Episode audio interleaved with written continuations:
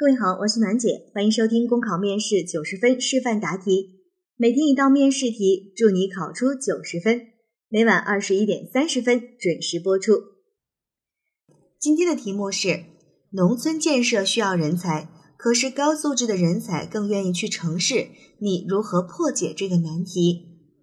这道题目出现的现象是我们在现实生活当中经常会遇到的，农村更需要人才。可是呢，因为城市对于高素质的人才更有吸引力，所以高素质的人才更愿意去城市，而这也进一步导致了农村和城市的发展差距，进一步的加剧了城乡二元化。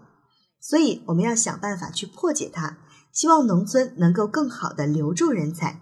那我们就首先要思考，为什么人才更愿意去城市呢？一方面，城市的条件会更好一些，包括未来的发展。薪资的水平、孩子的教育问题等等。一方面呢，可能农村的发展的确没有合适他们的岗位。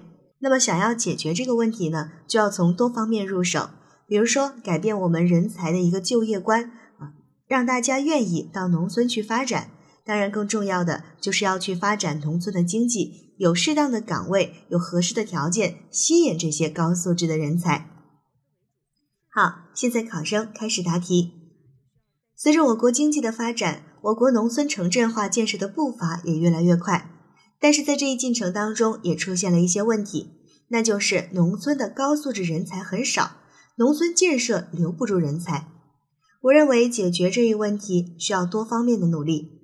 首先，政府应该制定新的农村建设的人才战略，构筑农村人才高地，通过内部挖掘、外部引进和选送培养这些方式。形成城乡人才良性的互动机制，为我国新农村的建设提供强大的优质人才支撑。其次，学校应该响应国家号召，积极引导大学生下乡创业。城市人才相对饱和，出现人才浪费、闲置严重，而农村呢就相对缺乏，所以学校在进行对大学生教育的同时，也必须引导大学生积极回乡就业。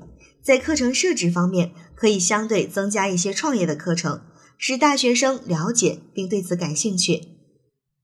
其次，农村在发展项目和新农村建设的项目过程当中，必须重视和吸引高素质人才。比如，当地政府可以进行项目的招标，通过有实力的科研单位或者企业承担农村的发展项目和建设项目，拉动高素质的人才参加三农项目。基层政府和农村的企事业单位和组织呢，也要加强合作，协助解决困难，保护高素质人才的利益和未来的发展。最后，作为高素质人才自身，也应该做好榜样，积极投身回乡，为百姓谋福利。大学生要转变就业观念，利用自己所学的知识，响应国家号召，积极回报社会，安心扎根农村建设。在新农村的建设洪流当中，实现自己的人生价值。考生答题完毕。好了，今天的题目就分享到这儿，我是暖姐，明天见。